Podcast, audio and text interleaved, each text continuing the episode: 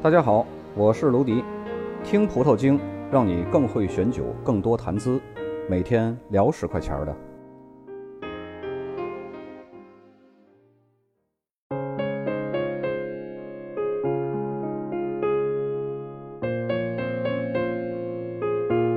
我相信收听这个节目的朋友有不少都是葡萄酒爱好者，甚至呢是从业人员。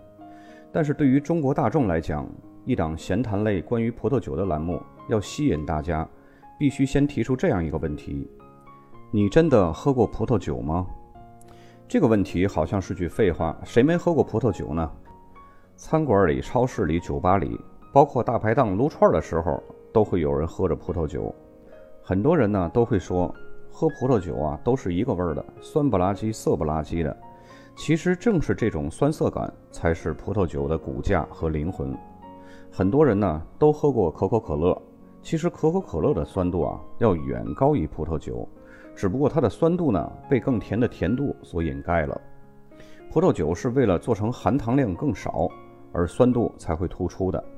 有一些甜葡萄酒，它们的酸度一样很高，只是呢因为含糖量高，酸度呢就不那么明显了。在国内认知度最高的红酒呢，应该是奔富了。奔富好喝吗？好喝。它可以说是行业的一个类似于标准化的产物，很多酒商呢也经常会拿自己的酒和奔富去做比较。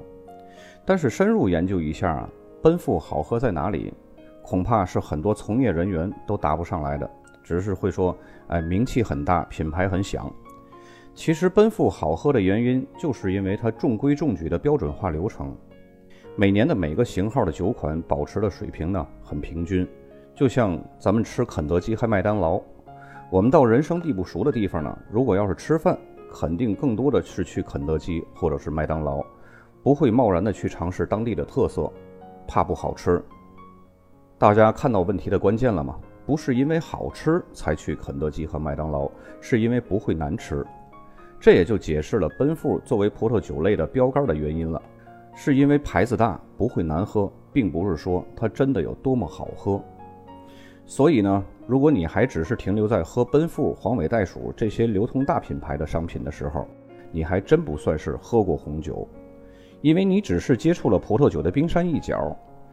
葡萄酒可以说是世界上最复杂的一种饮料，而在国内充斥着大批量、大规模生产的低端餐酒呢，会让大众感觉红酒都是一个味儿，因为这些餐酒所使用的葡萄都是酿造优质葡萄酒剩下的边角料。混在一起酿的酒，就像是大杂烩。谁能说出大杂烩的口味特点和特色呢？肯定不能。而且呢，这些边角料的葡萄本身品种风味浓郁度就没有优质葡萄高，所以呢，也就尝不出它独有的香气，更多的是水分在里面。所谓不酸不涩好入口，其实就是和喝葡萄汁儿是没什么两样的。而且很多国外的酒庄呢。了解到了中国人红酒的需求以后呢，使用成熟度不高、含糖量不足的葡萄来酿酒呢，就会增加糖分，以获得更高的酒精度。因为葡萄酒就是酵母加糖分转化成的酒精度和二氧化碳，这也就是经常可以在市面上见到的十四度的欧盟餐酒，便宜而且酒精度还高。到底什么是好的红酒、精品红酒呢？红酒的风格到底有多少种？它们背后又有怎样的故事、文化和历史？我们要怎么样去喝它？它们和我们的生活、身体健康又有什么样的关系呢？以及我们一直认知的一些关于红酒的误区，在后面的节目呢，我们都会给大家一一的介绍。那么，首先给大家留下一个问题：大家知道葡萄酒一共分为多少个种类吗？这期就到这儿，咱们下期来解答。